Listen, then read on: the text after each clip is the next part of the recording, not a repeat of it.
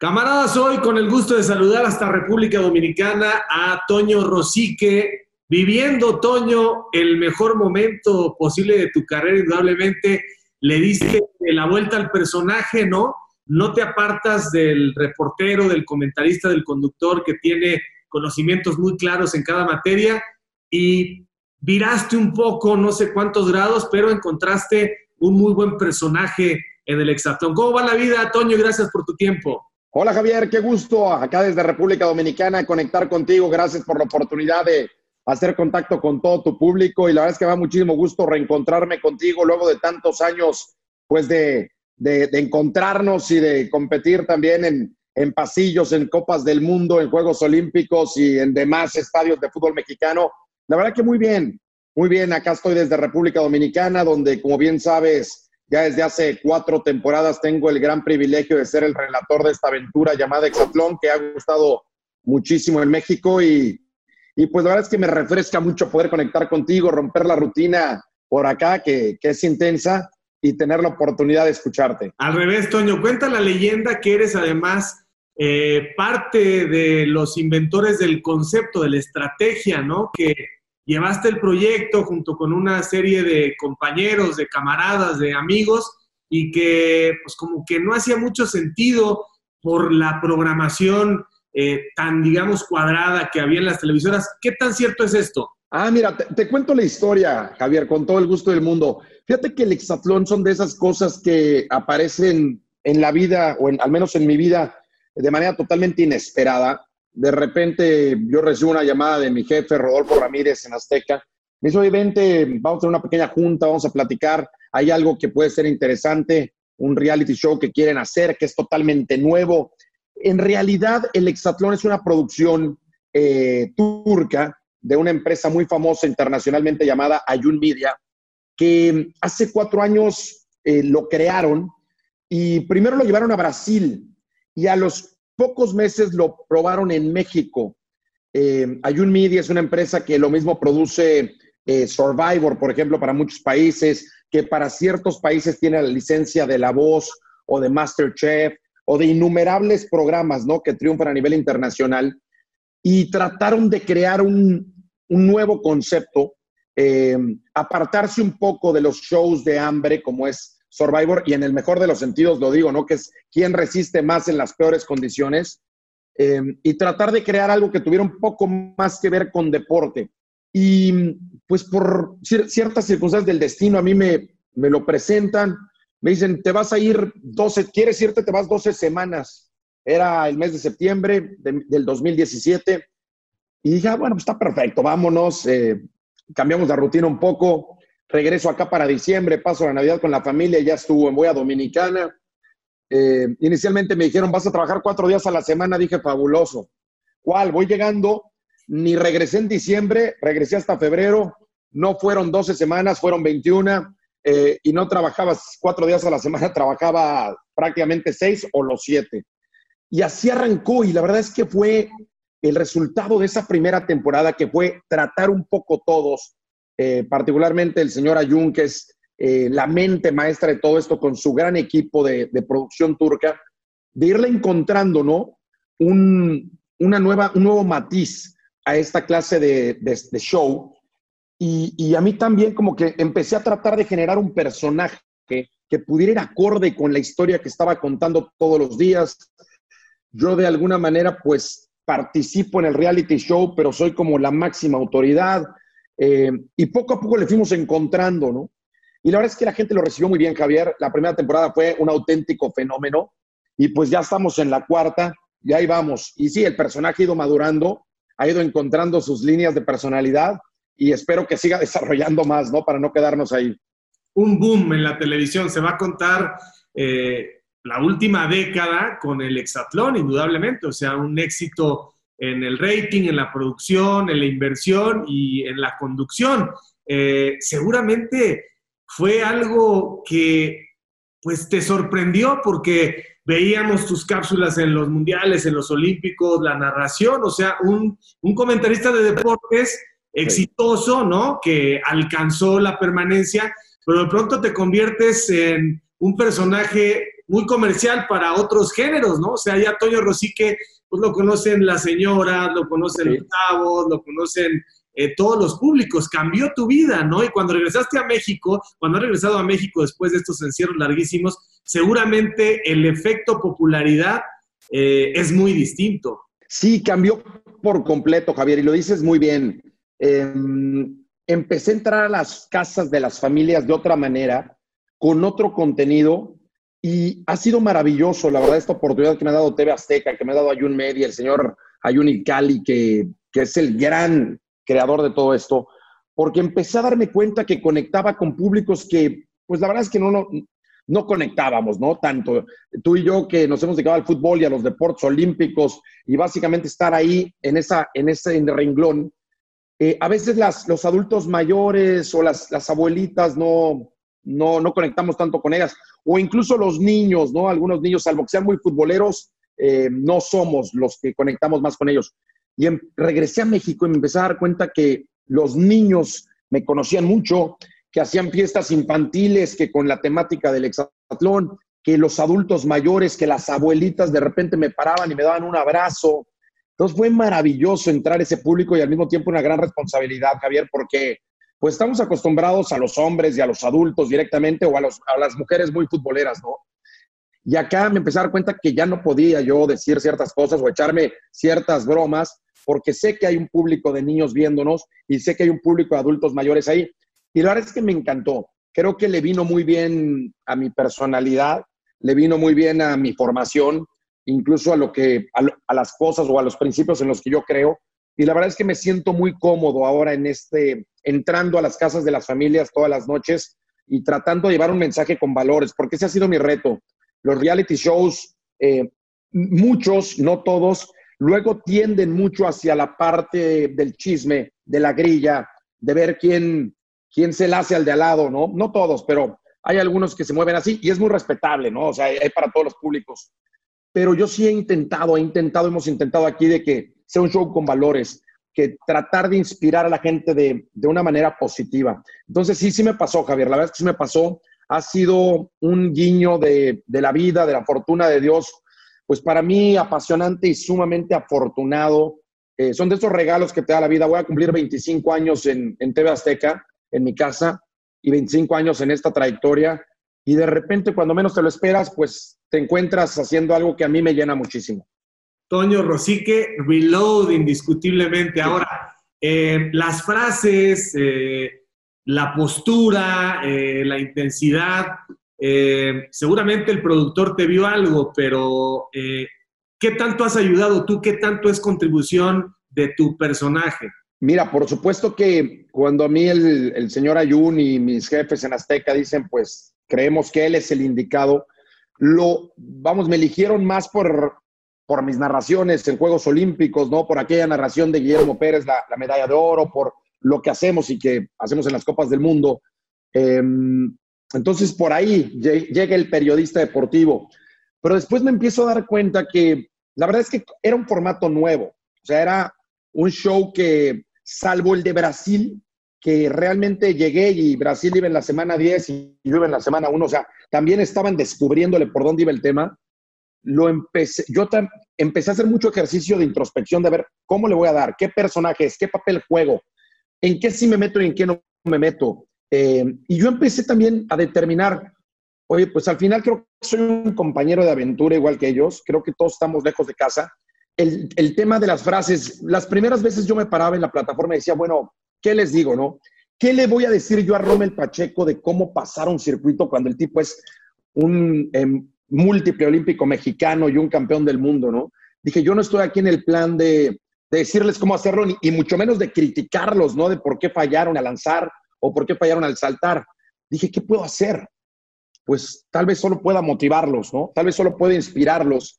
Y, la verdad es que a mí siempre me ha gustado mucho leer, tú lo sabes, eh, he escrito tres libros, eh, me gustan mucho las historias olímpicas, los héroes olímpicos, y empecé pues a rescatar todo eso que habíamos hecho en la vida. Por eso creo que es una, cuando dicen que, que la vida nos va preparando para algo que no sabemos, eh, aquí todo como que embonó. Dije, bueno, pues había escrito yo un libro sobre los medios olímpicos, eh, pues vamos a agarrar, ¿no? Todo eso que aprendí y que descubrí o que me contaron, vamos a, transmitirlo. Y así empecé. Y ahora, bueno, pues todos los días arranco con una frase, cierro con una frase. Y, y, al principio eran frases de deportistas y ahora ya trato de buscar cualquier frase inspiradora que creo que le pueda servir no solamente a ellos, sino al público, ¿no? Yo creo que al final lo que hacemos es inspirar a la gente o eso intento hacer, que la gente se inspire. Y también cambió un poco, eh, digamos, todo lo que acompaña a la persona, ¿no? Para, digamos, contribuir al personaje, el pelo largo, empezaste a hacer ejercicio, o sea, tenías que estar un poco en empatía. Eso es, eso es natural o de pronto dices, yo cuando acabe esto voy a poner el pelo otra vez corto. No, fíjate que a mí me pasó lo que me ocurrió, Javier, y, qué padre que lo preguntes.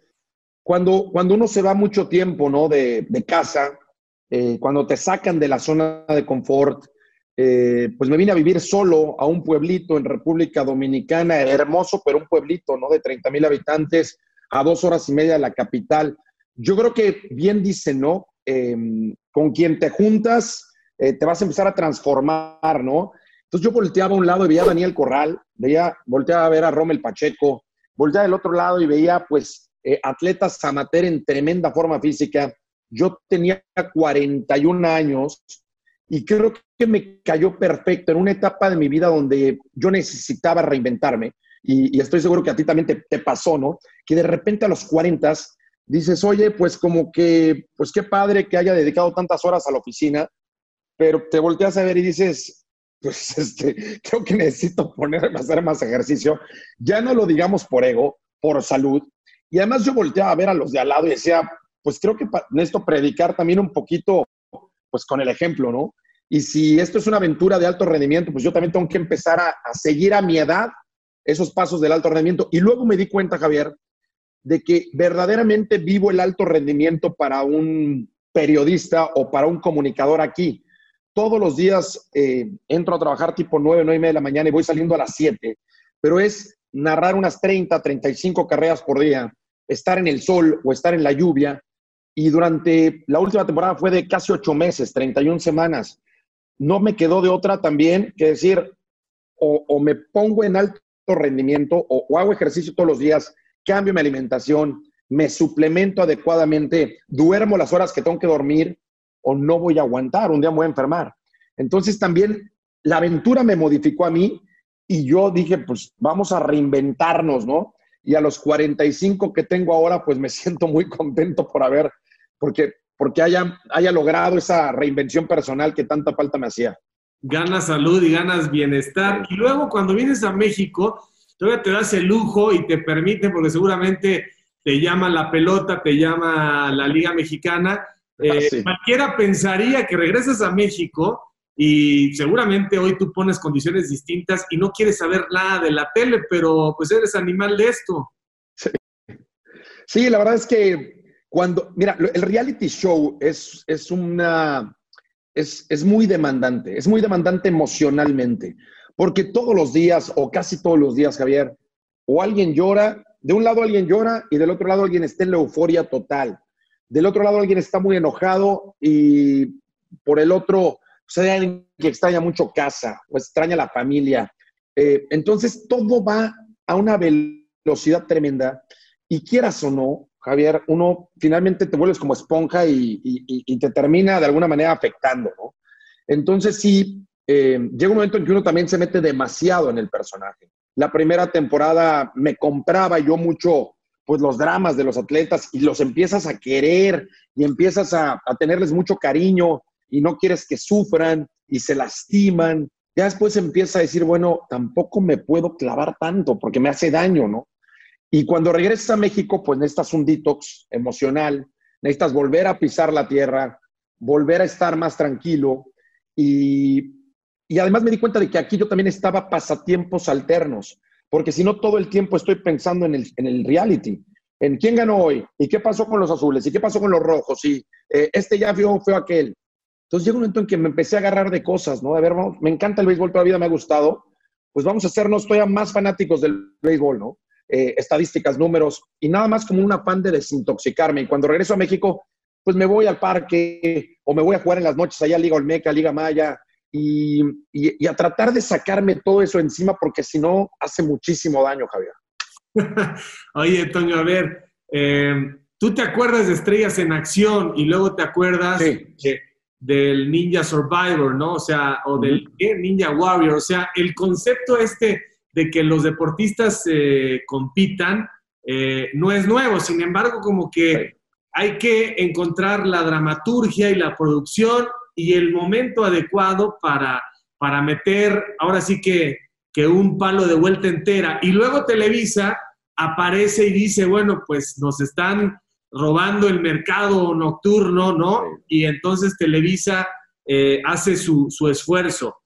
¿Qué tanto les ha incomodado, qué tanto les ha afectado lo que, lo que contraprogramó Televisa? No, mira, eh, llevo 25 años trabajando en Azteca y estoy acostumbrado, como tú también, ¿no? A que tenemos una competencia tremenda, a que todos los días vivimos pues esta, esta, esta lucha, ¿no? Por el rating, por la preferencia del público y que cíclicamente que vienen los Olímpicos o vienen los Mundiales y ahí, pues Televisa siempre pone esa fabulosa maquinaria, ¿no? Como la gran industria del entretenimiento en habla hispana que es, ¿no? Y, siempre dices, pues ahora con qué, nos van a aventar encima, ¿no?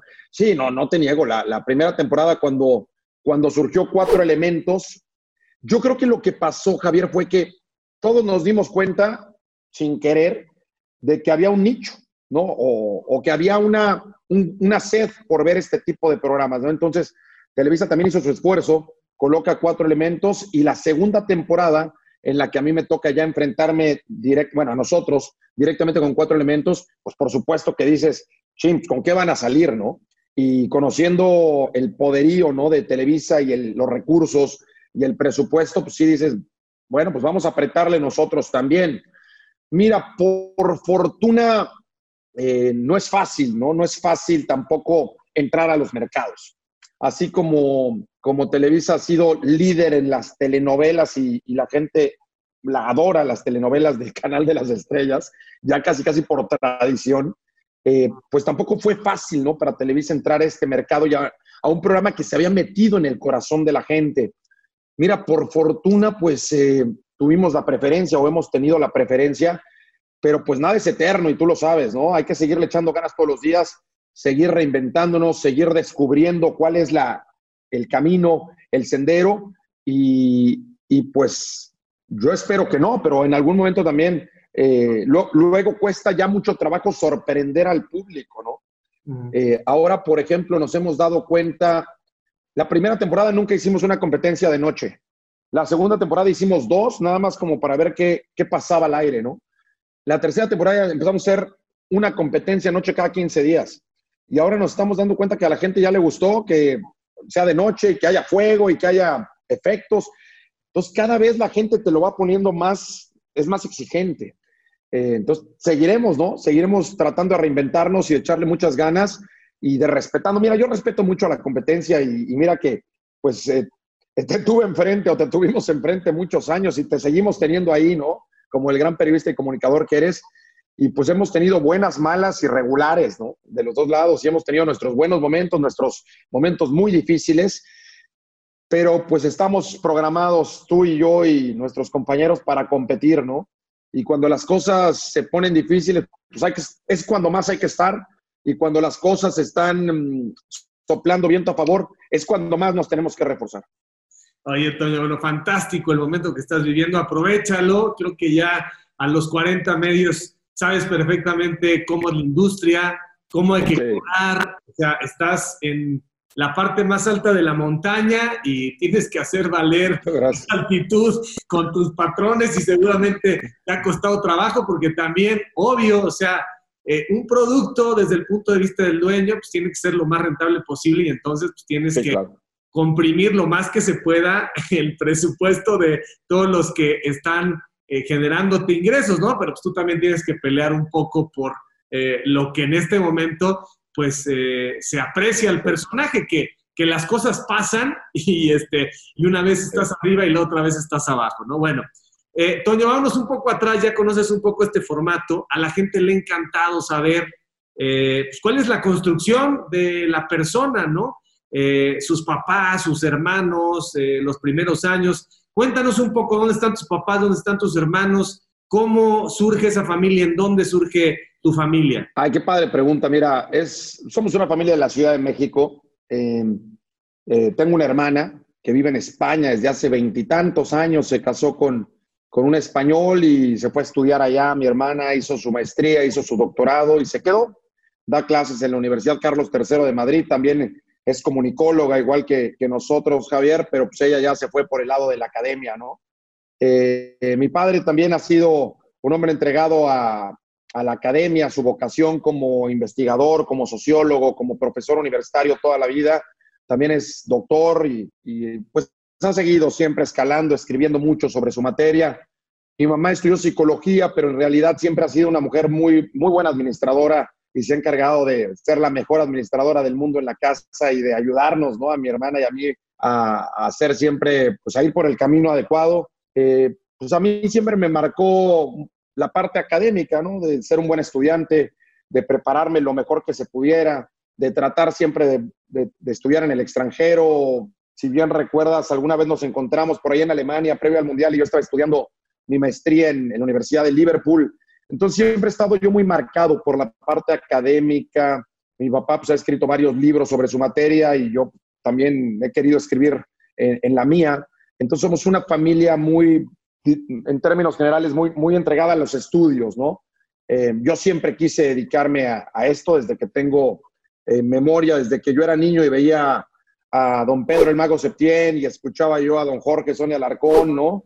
Que sin saberlo se convirtieron en, mis maestros a distancia y en, tus maestros, estoy seguro también de manera directa, escuchando a Toño de Valdés narrando el béisbol. Yo soy un gran fanático del béisbol, jugué béisbol en ligas infantiles, sin ninguna pretensión y sin ningún talento, ¿eh? para poder pensar en mucho más.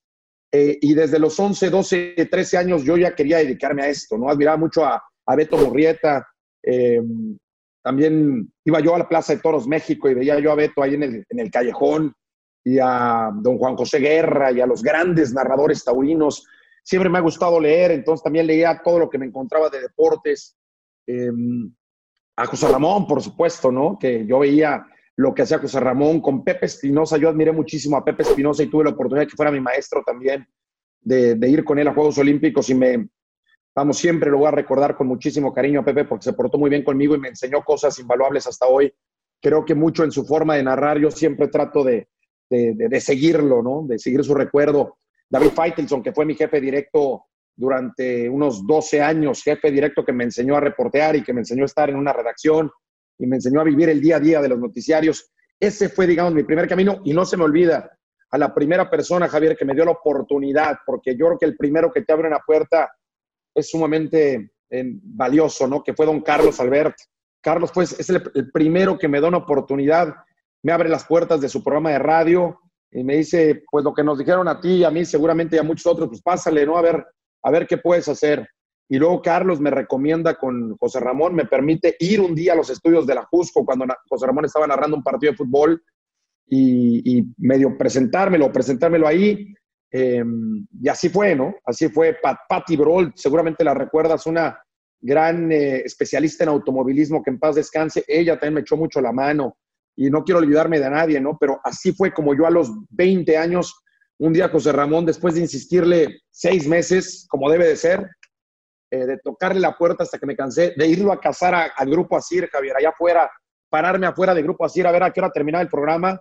Y, oiga, señor, yo fui el que, el que le prestó Carlos y pues, deme chance, oiga, pues no me dijo que le hablara y ya llevo yo seis meses hablándole, ¿no? Ya sabes, a los 19 años, 20 años, pues uno hace lo que puede y te terminan dando una cita y luego pues ya te reciben y, y nada, nunca se me olvidará que me, me aventó, ¿no? Entre comillas, ahí en la redacción, en el sótano, y le dijo a Enrique Garay, que también fue mi jefe directo y que le, le, agradezco mucho toda su instrucción y todo su apoyo, pues ahí ponlo a reportear fútbol.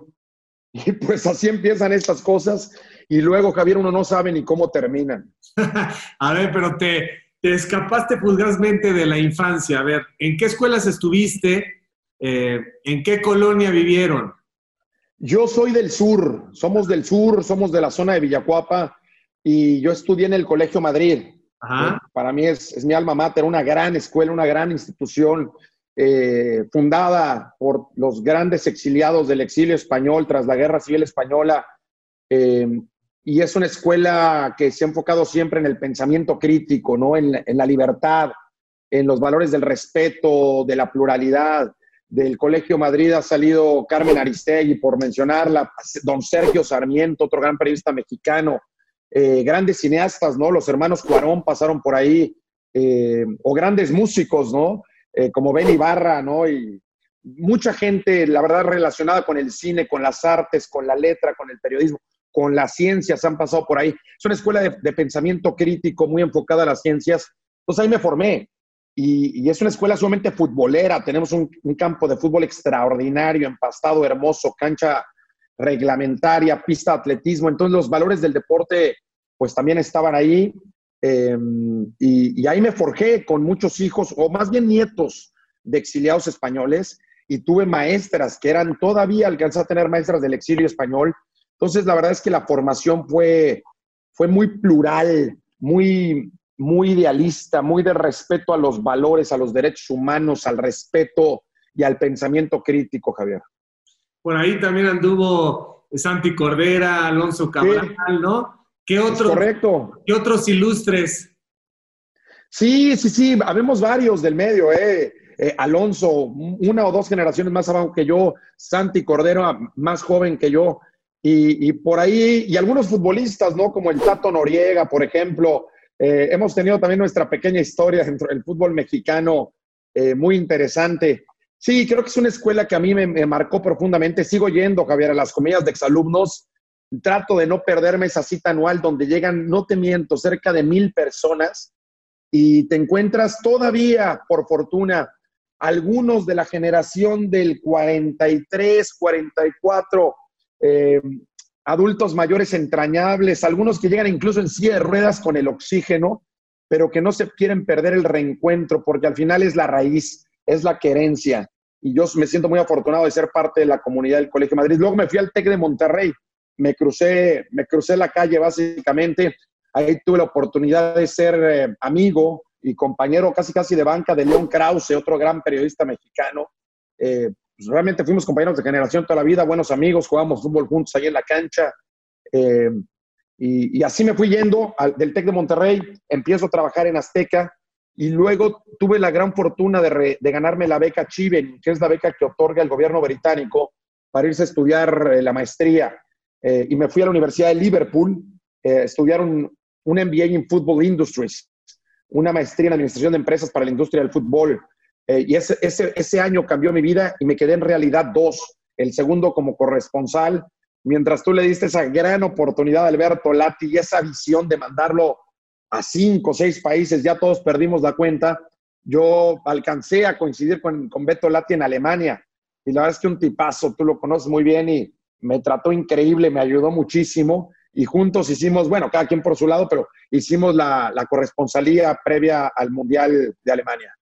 Oye, a ver, Toño, ¿tus papás viven?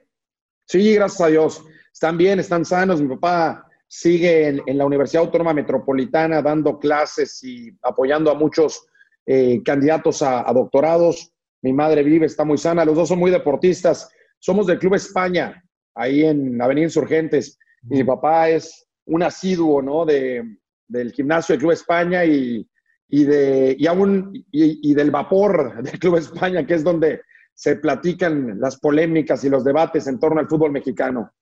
Oye, Toño, y a ver, entonces, veo a un chavo, veo a un niño súper, eh, digamos, eh, despierto intelectualmente, con mucho apetito para leer, o sea, tienes a, dos papás sumamente activos intelectualmente, y veo a un hijo único, o sea, ya sé que está tu hermana, pero, pero siendo hombre y mujer, veo a un hijo único, súper cuidado, súper eh, atendido, pero al mismo tiempo, por el tema de la escuela, por el tema del Madrid, como, como no sobreprotegido. ¿Por ahí va la cosa? Sí, fíjate que haces una estupenda lectura. O sea, mi hermana y yo, bueno, pues crecimos juntos, eh, jugábamos y compañeros de juegos y, como siempre, ¿no? En una, en una familia de dos. Sin embargo, ya cuando empieza la adolescencia, como que a veces uno crece más rápido que el otro, ¿no? Eh, y, bueno, pues a lo mejor yo a los 13, 14 años empecé a agarrar mi camino mi hermana fue muy deportista, mucho más que yo y mucho mejor atleta eh, que yo. Entonces mi hermana era muy buena deportista, muy buena atleta, hizo muchos años gimnasia, eh, bailaba mucho y después se fue un, rato, se fue por el lado artístico, empezó a, a ser parte de los musicales en, en, algunas obras de teatro en México, que, y desde, ah, después se, se, regresó a la parte académica. Em, sí, sí, sí, yo la verdad es que no tuve, gracias a Dios, grandes carencias. Mis papás, la verdad es que siempre estuvieron muy cerca de mí. Era, era el clásico niño al que mi mamá me metía a clases de, de todo lo que a ella le gustara, ¿no? Eh, ah, clases de piano, porque tus primos tocan piano. Pues ya estuve yo tocando el piano cinco, cinco años. Sí, medio aprendí, pero la verdad es que no tengo oído musical y te das cuenta porque empiezas a ver cómo despuntan tus compañeros y tú sigues todavía leyendo, ¿no? Realmente la, pauta y no eres capaz de improvisar ni de sacar nada más. Entonces, eh, aprendí a tocar el piano un poco, cinco años, después dije, no, la música no es lo mío, no tenía, no tengo buen oído, eh, me, metí a, me, metí a, una clase de gimnasia, era malísimo en la gimnasia, no me daba miedo todo. Eh, sin embargo, la gimnasia es muy formativa, ¿no? Entonces te ayuda a tener como que un poquito de habilidad en todo. Y donde me encontré realmente fue en el béisbol. Iba yo a jugar a la Liga Mexica, una liga que está ahí en Cuemanco, parte de las ligas infantiles de la Ciudad de México, donde está la Maya, la Olmeca, la Náhuac, la Petrolera, ¿no? Y, y pues yo me divertía mucho los sábados y domingos. Al principio era malísimo, te soy sincero, malísimo. Y ya después de 3, 4 años empecé a, mejorar, a aprender a jugar y terminé siendo un, un catcher bastante decente, ¿no? Este, nada del otro mundo, pero bastante decente, bastante confiable. Eh, dejé el béisbol ya por ahí de los 17 años, que te empieza a entrar la cosquilla de, de, salir con las chicas y que la novia y todo este tema, y te empiezas a, empiezas a irte por otro lado, la verdad. Y luego ya me entré a la universidad y me ocupé de, de, otras, de otras cosas, y además me empezó a llamar ya mucho la atención el tema de entrar a los medios. Yo los veía ustedes y veía a mis compañeros en Azteca y decía, pues a qué, entra, eh, a qué edad entró, eh, no sé, por decir algo, Faitelson, ¿no? A qué edad entraban, entró Otoño de Valdés, ¿no? Y, Beto Murrieta, y dices, pues ya se me está haciendo tarde. Y, por ahí fue más o menos mi infancia, mi niñez, ya no recuerdo de qué más tomé clases, pero hice un poco de taekwondo también, recuerdo, eh, bici de montaña y la primera vez que me caí la dejé y mandé la bici al diablo. Entonces, iba yo, pero era muy curioso, ¿no? Me gustaban mucho los libros, Javier, muchísimo. soy fan de la literatura, de las buenas novelas, de, los cuentos, ¿no? De las novelas de aventuras, de los piratas del Caribe, de Emilio Salgari, de, de la novela histórica, soy muy fanático. Y buen, buen estudiante y buen hijo, o sea, no tenías problemas de comportamiento, o sea, si te apretaban, respondías pero tampoco era una educación tan, tan rígida, ¿no? No, no, la verdad es que mis papás me dejaban bastante libre, pero nunca les di así un problema mayúsculo. Eh, vamos, siempre me vigilaban, por supuesto, y, si veían alguna mala compañía o un mal comportamiento, como que lo cortaban a, a, tiempo. Nunca les di un gran susto, un gran problema. Tampoco era yo el, el que ya sabes, el que se sube a los árboles y luego se cae y se rompe el brazo. O sea, no era yo un, chavo muy de tomar riesgos, ¿no? Muy atrevido. Me gustaba jugar fútbol, la cáscara, eh, jugar béisbol, eh, salía a andar en bici. Eh, luego mi papá me compró una moto, una chispa carabela y andaba yo nada más ahí en la colonia, nunca me fui más lejos, ¿no? entonces era, era un chavo que respondía en la escuela, no, tampoco era el, número uno, pero te entregaba tus ocho, tus nueve y, y con eso le íbamos librando, ¿no? la verdad es que nunca tuve problemas en la escuela, no reprobaba materias, y, así me la fui llevando, ¿no? Siempre, siempre tratando de ser muy aplicado. ¿Sabes qué hacía mucho, Javier? Eh, como era muy fan del béisbol, eh, me ponía en las tardes a escuchar las narraciones de Jaime Jarrín y de René Cárdenas con los Dodgers de Los Ángeles, que lo hicimos muchos, ¿no? Entonces, para mí era mi gran pasión acabar la tarea rápido y a las 6, 7 de la noche de México, o a lo mejor a las 8 de la noche empezaban los juegos de los Dodgers.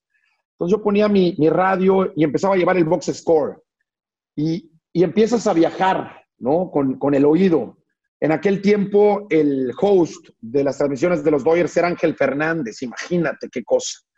Entonces era para mí maravilloso transportarme a Dodger Stadium o al estadio de los Rocos de Cincinnati o de los Mets de Nueva York y darme cuenta que estaban en vivo, ¿no? Y de que Valenzuela estaba tirando o que estaba tirando Oral Hershiser. Entonces eso era mi magia, en realidad, y prefería no salir con mis amigos de mis vecinos a estar ahí escuchando el juego. Entonces todo eso pues te va llevando, ¿no? Te vas volviendo nerd. Yo me volví muy nerd. Ahora que tengo 45 años me doy cuenta que pues era muy nerd y que muchos de los que estamos en esta, en esta industria del periodismo deportivo, en muchos sentidos somos, somos diferentes a muchas personas. Oye, Toño, es que fíjate lo que estás contando, porque la gente tiene que darse cuenta. Elogiamos mucho a los chavos de hoy, a los niños, pero son una generación eh, que encontró el tema digital y el teléfono. A nosotros la vida nos ha pasado eh, a la velocidad de una prueba del hexatlón, en tener que adaptarnos y engancharnos de la tecnología. O sea, era el telefax, escuchar una transmisión de radio, imaginar lo que estaba pasando con un libro deportivo. Y hoy, pues los chavos le hacen así y ya ven ahorita el gol de Messi, el de Cristiano y el paso y la anotación las mentes, las mentes han cambiado y, no sé qué tan rápidos hemos ido, pero, pero sí hemos visto cómo nos pasa eso como una tormenta, ¿no? ¿Cómo, cómo te has adaptado a los cambios en la tecnología y, hablando de comunicación deportiva, de periodismo? Es fascinante lo que, lo que comentas, Javier, porque pues yo crecí al igual que tú en la época en que estaba Imevisión de un lado, Canal 13, Canal 7, Televisa del otro. Cablevisión eh, estaba, pero no llegaba a mi colonia. O sea que entonces yo no, no me tocaba. Y luego me toca el surgimiento de Multivisión, que era como la novedad, ¿no? Decir, oye, papá, por favor hay que comprarlo porque hay un canal de deportes, ¿no? Y alcanzabas a ver un canal de deportes ahí dedicado 24 horas. Y sí, yo compraba mis revistas, igual que tú, las íbamos a conseguir, ¿no? Conseguir en el Sanborns una revista. Yo compraba mucho el Sports Illustrated, ¿no? Y por eso me encantaba Grandes Ligas y esperabas la revista y la leías con dos o tres semanas de atraso, o alguna revista italiana, algún anuario. Yo era muy fan del anuario gordo este que traía de todos los deportes, ¿no? Que salía cada año y que para mí era fascinante ver todos los ganadores de todas las pruebas o de casi todas, ¿no? Eh, y ahora, ¿cómo nos tocó o cómo me ha tocado a mí esta evolución? No soy el más eh, clavado en la tecnología, sí me mantengo no nos queda de otra y estamos metidos. Em, eh, creo que nos agarró todavía, Javier, en buen momento, ¿no? De, abrazar el Internet. Yo entro a Azteca en el 96 y pues todavía no había Internet, ni mucho menos. Al menos no, lo teníamos ya ahí, ¿no? Pues eran los cables, llegaba el bonche de cables y le dabas la vuelta o estabas en la computadora viendo el cable minuto a minuto, cómo iba llegando la agencia AP o la AFP o la o F, ¿no? Em, y ahora pues sí, todo está a la mano, eh, demasiado a la mano en, algunos casos. Yo, me, yo creo que ahora me he vuelto, mm, he tratado de volver más selectivo también. También me di cuenta que con estos tiempos, Javier, entre, entre más especialista pueda ser, pues mejor, porque ya cualquiera puede agarrar y hablar de cualquier liga eh, poniéndose a estudiar 10, 15 minutos, ¿no? pero la verdad es que ser especialista sí es fundamental y sí se nota. Eh, y, además, conforme vamos avanzando en edad, eh, creo que sí, el alcanzar niveles altos de especialización, saber para qué uno es bueno y para qué uno pues no es tan bueno o para qué o, en dónde está verdaderamente tu talento, pues creo que es algo que es digno de identificarse y que, y que marca diferencias allá afuera. Dicen en este medio, y creo que tú y yo lo sabemos, que eh, no importa si hablan bien o mal, pero que hablen. Es decir, los personajes, los personajes que, tienen alto contraste son los que llaman la atención, pero entre más te comprometes, entre más eres diferente, pues más eh, opinión vas generando. Hay algunos que son muy grises y que tratan incluso de, forzar un poco circunstancias y bueno, pues la gente no los identifica. Y luego hay otros que en el tiempo sí la gente va realmente enganchándose con la persona y con el personaje y no pasan desapercibidos. La pregunta que te hago, Toño, es, ¿qué tanto te afectan las críticas en redes sociales, las positivas y las negativas? ¿Cómo, cómo te las quitas unas y cómo las otras tampoco te hacen ganar kilómetros en soberbia? Ya, ya los 40 medios uno lo, canaliza distinto, pero es canija la jungla de, Twitter sobre todo. Es bravísima, es cruel, es injusta, es eh, despiadada, eh, pero al mismo tiempo también es cariñosa, eh, te puede amar de la noche a la mañana, te puede olvidar también en, en, un par de días o en un par de meses, en un par de semanas. Mira, yo lo que he tratado de hacer es de, yo la verdad es que trato de mantenerme al margen, Javier, la verdad es que sí, me ha funcionado a mí. Eh, hay quienes piensan que tenemos, o, y respeto eh, los puntos de vista, hay quienes dicen, no, pues tienes que estar checando todo tu competencia, qué pasa, qué dicen, qué no dicen, desmiente esto de inmediato. Eh, no sé si porque a lo mejor me forjé, eh, igual que tú, en una época en la que pues eso no existía, y, y, fui muy nerd, ¿no? De pues ponerme a estudiar, ponerme a leer, ponerme a memorizar, ponerme a escribir. Y entonces pues tampoco soy tan bueno para estar todo el tiempo ahí. O sea, la, la verdad es que no, no soy tan bueno, yo no soy muy bueno para las redes sociales. O sea, no, no, no las disfruto, te soy sincero. Sigo disfrutando un reportaje de largo aliento, ¿no? Sigo eh, sigo disfrutando un buen documental más que la noticia esta que la haces hoy y en dos horas ya no, no sirve, ¿no? Que la noticia express o que el comentario express que ya mañana no tiene validez porque ya cambió todo. Yo sigo disfrutando los trabajos que los puedes escuchar en un año eh, y todavía valen, ¿no? Respeto todos los, todas las aproximaciones. Eh, pero yo trato, te soy sincero, mi, mi, mi, sistema o mi receta es yo no leo. Sea, no, no me meto al Twitter a ver si hablan de mí o no, porque pues me distraigo, siento que me distraigo, siento que, que, mi, que mi, energía, aunque no quiera, se va a dispersar y que yo tengo que estar metido. Yo, te soy sincero, no, va a estar mal que lo diga, pero lo voy a confesar. No miro la competencia. Trato de no hacerlo. Y, porque de entrada ya hay mucha, tengo, hay un equipo de trabajo que se encarga de verla y que le toca verla, pero yo trato de no contaminarme, no porque sea malo, sino porque pues me distraigo. Yo, me, ha funcionado incluso en los mundiales, Javier. O sea, que, las batallas que hemos librado, Televisa y Azteca, eh, trato de no enfocarme, de, de no enterarme a veces, porque a veces yo digo, o al menos desde mi humilde posición, yo entiendo que si eres el líder y eres el jefe y eres el estratega, por, o sea, por fuerza necesitas tener la película completa. Pero en mi caso, que me tocaba ir a narrar la natación, yo decía, pues ahora sí que concéntrate en narrarla bien, ¿no? Em, o el taekwondo. Me ha funcionado. A lo mejor si un día tengo otra función, otro rol, pues voy a tener que ver la película completa. Pero me ha funcionado no ver y mejor tratar de hacer bien mi chamba todos los días. A ver, eh, ¿cuál es la influencia, Toño, que ha tenido en tu desarrollo profesional y en tus emociones personales? Porque siempre hay esa dualidad. El personaje que sabemos eh, es José Ramón Fernández ya marcado, pues eh, parte de los últimos años. O sea, esto es innegable.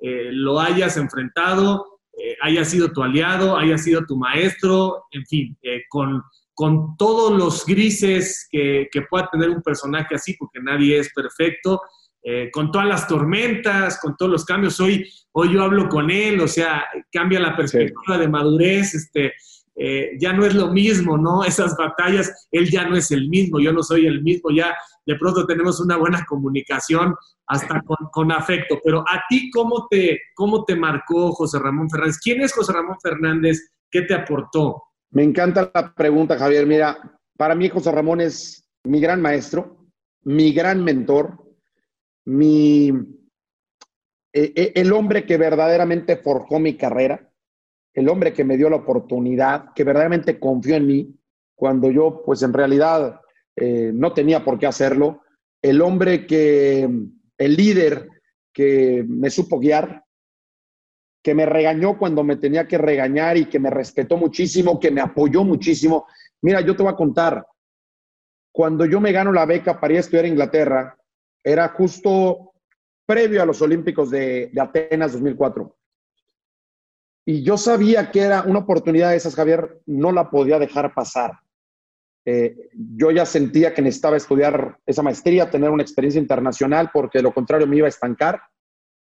Y yo cuando voy le digo a José Ramón, oiga, señor, pues me, acabo de ganar esta beca em, y bueno, pues me voy a ir. Yo pensé que, pues, vamos, yo iba dispuesto a entregarle mi renuncia. y me dijo, no vas a renunciar, te voy a apoyar y voy a buscar la manera, voy a encontrar la manera de apoyarte.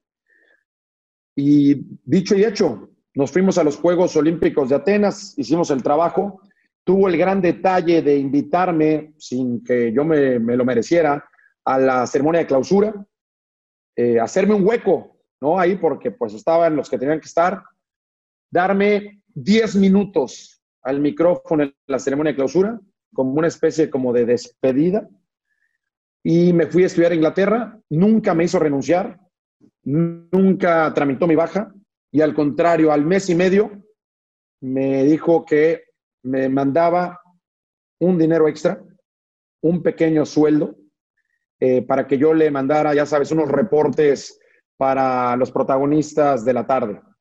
En realidad, me dio una segunda beca y apoyó mi sueño. Y luego me convirtió en corresponsal. Yo con José Ramón solo tengo agradecimiento, solo tengo un cariño entrañable y pues esa, esa gratitud de que sin José Ramón pues yo no estaría aquí.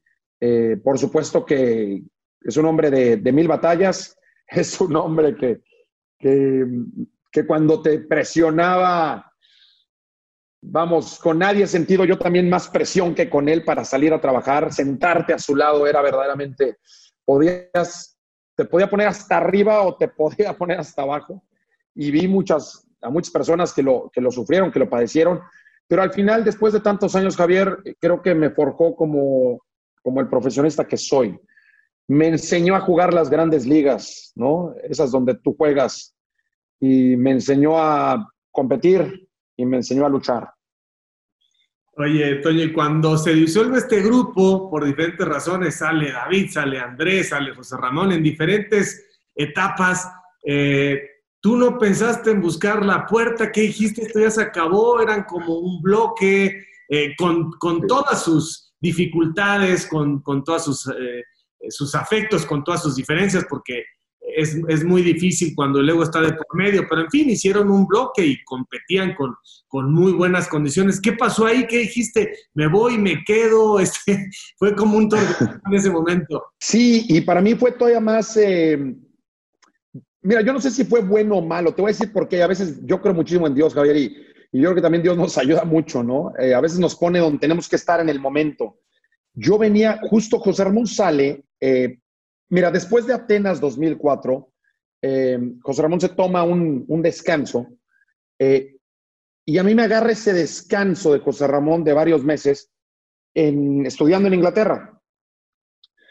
Entonces, bueno, pues ya desde ahí empezamos a decir, bueno, yo estoy afuera, ¿no? A ver qué pasa, a ver cómo me va cuando regrese. Luego viene el Mundial y terminando el Mundial de Alemania, eh, que yo voy regresando de la corresponsabilidad después de estar dos años fuera, eh, y pierdes un poquito el, feeling, ¿no? De cómo están los pasillos, pues yo dije, híjole, yo voy regresando, ¿no? O sea, estuve fuera dos años, eh, pues no, no, no, no, traigo el feeling de los pasillos, este, no sé qué onda, no tengo programa, ¿no? No tengo nada que, que aunque nada nos pertenece, pues aunque sea dices, bueno, pues yo me encargo de este noticiero, ¿no? Este es el mío. Pues yo no tenía nada. Eh, por fortuna, pues regreso y, y a mí en la empresa, pues nadie me dijo que me tenía que ir, ¿no? Pero tampoco regresé como diciendo, pues vamos a buscar por otros lados o hay, o hay muchas ofertas, ¿no? Pues yo, pues me quedé, venía yo con, me ayudaba mucho. Te voy a decir algo, el que yo me fuera a Inglaterra a estudiar, eh, pues también fue apoyado y, visto, y bien visto por algunas personas como don Mario San Román, que fue durante muchos años el, CEO de TV Azteca y al cual le tengo una, gratitud enorme y un tremendo agradecimiento. Entonces yo creo que también me ayudó muchísimo que pues yo fuera el que iba regresando de estudiar una maestría y que aunque sea por curiosidad dijeron, bueno, pues que, que, se quede y que nos ayude. Y empezaron a salir algunas oportunidades por ahí. Empecé también a hacer un poco de, consultoría, en la parte de fútbol de, Azteca como corporativo, ah, me empezaron a incluir en algunas reuniones y, Mario San Román me dio también confianza. Entonces me alcancé, yo me quedé en ese grupo, pero empecé a ver cómo se iban mis jefes, ¿no? Cómo se fue José Ramón, cómo se fue David, ahí es bien, y cómo cambiaban los mandos. Del 2006 al 2008 fue complicado, Javier. Fue complicado porque fue una etapa, y tú la viste desde el otro lado, una etapa bien complicada porque fue dejar un, un, estilo de liderazgo de más de 30 años y un poco navegar en las aguas turbulentas de, de quienes se querían hacer cargo, ¿no? Sí, sí. Por fortuna yo soy muy buen amigo y compañero de Cristian, de Martinoli, que hemos caminado en paralelo y lo aprecio muchísimo y también le agradezco profundamente todo su apoyo. Eh, y, y, de Luis, ¿no? De Luis García. Eh, y juntos como que empezamos a avanzar en ese camino y, y, hacer lo que nos había enseñado a hacer José Ramón, finalmente, ¿no? Entonces, por ahí luego llega Nacho Suárez y yo con Nacho también tengo un profundo agradecimiento porque me dio muchísima confianza, ¿no? Me regresó a mí como que al, al spot, ¿no? Eh, a un spot mucho más estelar, digámoslo así, y, de ahí para adelante, ¿no? Eh, Nacho me dio muchísima confianza, o sea, de decir, pues, tú, vas, tú puedes ser el host, tú puedes ser el host, ellos narran, tú puedes ser el host en el estudio. Y a mí siempre me ha gustado ser host. Y encontraron un tono y encontraron un estilo eh, diferente y entonces viene, viene lo del manos de gasero y la fábrica. Es correcto. Pero ¿qué? las manos tampoco, o sea, ¿por qué manos de gasero? Mira, ¿qué te voy a contar, Javier? Martinoli es uno de los tíos más ocurrentes del, del, del, mundo, ¿no? Entonces, un día te voy a contar esta anécdota que es muy boba, es muy boba, pero Martinoli es muy simpático, ¿no? Y, Martinoli tiene el, gran talento de que básicamente apodo que pone, apodo que se queda. Eh, y luego, si, si, pones a un lado al doctor, ¿no? Eh, pues ya ahí con, entre ellos se hace una ensalada de locos fabulosa. Hubo un tiempo que yo me iba a correr todas las mañanas a los viveros de Coyoacán, ¿no? Entonces iba, corría y en mi ritual pues, terminaba y me tomaba un jugo de zanahoria.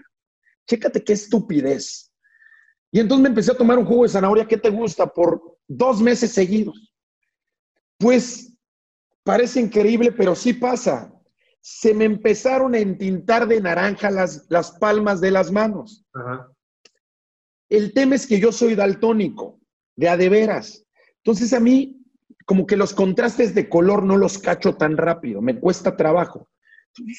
Yo decía, pues yo estoy normal, estoy sano.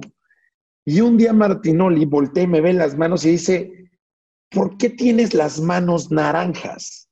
parece, y, tengo las manos gordas, tengo las manos como muy, no, grandotas y gordas, pesadas.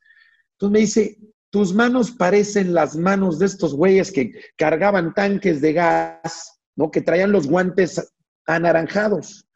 Y entonces el tipo me empieza a decir, tienes manos de gasero. Y se quedó. Por supuesto que yo dejé de tomar jugo de zanahoria todas las mañanas. Y pues las manos me regresaron a la normalidad pero lo del manos de acero nunca me lo, ya nunca se, ya se quedó para siempre. Y ya no es manos de acero, ya es el gasero, y luego ya es el gas boy, y luego ya me ponen con el tanque de gas y el grito del gas. Lo que puede llegar a ser Martinoli es verdaderamente monstruoso. Estoy de acuerdo. Oye, Toño, la vida va, la vida va a gran velocidad. Y, no piensas, por ejemplo, eh, no tienes hijos, este, no has hecho escala, estás este, o sea, estás bien, en la variedad está el gusto, o sea, no, no te ha agarrado ninguna chava, ni vas a tener familia, o es un objetivo, no te lo piensas. ¿En dónde está esa parte? Fíjate que hace rato que yo te decía que era muy nerd, o fui muy nerd, o a lo mejor sigo siendo muy nerd, no lo sé. Eh, ya cuando veo mi vida en retrospectiva, digo, es que la verdad es que me entregué mucho a mi trabajo, ¿no? Finalmente. Eh, yo me casé este año, ¿no? Me casé este año y, y, me casé con una mujer maravillosa, ¿no? A la cual a lo mejor, además le llevo 17 años. Entonces, después de los 40 y estando yo ya en esta isla donde tienes mucho tiempo para pensar y mucho tiempo para estar solo, pues también llegó un momento y mi mujer me lo ha hecho ver, ¿no? Que dices, oye, pues ya, qué padre tu carrera en la televisión, Qué padre los libros, qué padre el festival de cine, qué padre tu maestría. Pero y luego, ¿no? Entonces, mis amigos ya tienen hijos de, no sé, de 8, de 10 años.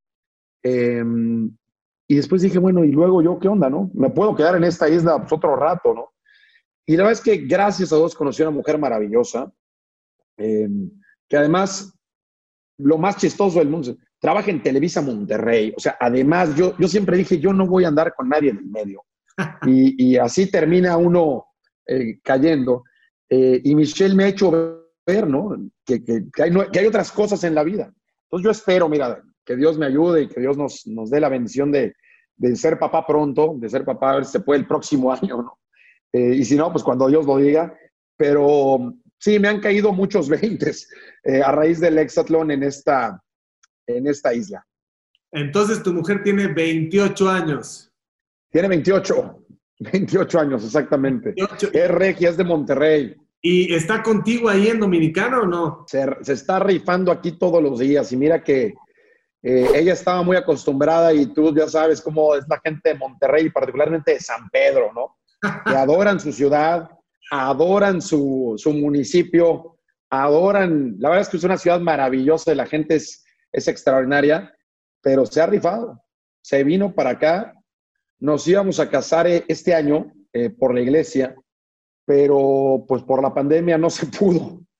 Entonces nos casamos por el civil, eh, pues para, aunque sea cumplir con ese requisito, y esperemos en, en, Dios el próximo año casarnos por la iglesia, pero se vino para acá conmigo. Mira, estuvimos a la distancia dos años, o sea, noviazgo de dos años a la distancia, me aguantó la segunda temporada y la tercera del Hexatlón. Esta es la cuarta. Eh, llegó un momento en que los dos dijimos, pues ya no, o sea, otra temporada así de que, a ver, nos veíamos una vez al mes. Pues ni para ella, ni para mí, ni para su familia, ni para nadie.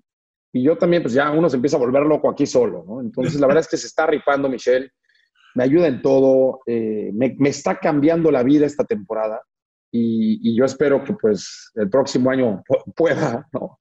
se me haga. Sí, para que no seas, para que no seas papabuelo, mi querido Toño. Eh, eh, voy a tratar de disimularlo, Javier. Toño, ha sido fantástico. Muchas gracias por la confianza, gracias por el tiempo. Este diálogo abre mucho más la perspectiva para la gente que te sigue de saber cómo piensas, cómo estuvo la construcción en los primeros años, por qué eres como eres y lo que reflejas. Y bueno, pues la realidad es que, como en todas las historias, perseverancia, pasión, disciplina, y estás en el momento que, mucha gente, eh, pues ni siquiera, ni siquiera puede pensar, pero hay mucha disciplina detrás de esto. Y, ojalá que la vida te venga todavía mejor. Muchas gracias por tu tiempo, Toño. Te mando un abrazo. Javier, muchas gracias. De verdad te, te agradezco muchísimo. Ha sido una charla fascinante. En verdad, eh, he gozado muchísimo estos minutos platicando contigo y pues reiterarte mi admiración como periodista, eh, todo el trabajo que has hecho, toda tu trayectoria que ha sido fabuloso, nos diste muchos dolores de cabeza, Javier, la verdad es que muchísimos, eh, pero pues para eso estamos aquí, para competir, para entregarle al público nuestra pasión, que es contar historias y, qué maravilla que la vida pues nos vaya, nos vaya encontrando, ¿no? A todos y que nos, haya, nos haga voltear hacia atrás y darnos cuenta de que sí, a veces nos tomamos muy en serio las cosas y está muy bien, pero que hay mucho más allá afuera de lo que nos imaginamos, hay mucho más allá afuera de, lo que está detrás de los estudios, detrás de las cámaras, detrás de la, de la competencia de televisoras. Y en verdad te lo agradezco mucho, toda mi gratitud y te mando un abrazo muy fuerte. Igualmente a ti, Toño. Muchísimas gracias, gracias y estamos en el camino. Hasta pronto. Hasta pronto, que Dios te bendiga. Así que camaradas, por favor, no dejen de seguirme a través de todas mis redes, de suscribirse a mi canal, dale a la campanita, dale like. No te olvides de dejarme tus comentarios, yo mismo estaré respondiendo. Cambio y fuera, camaradas.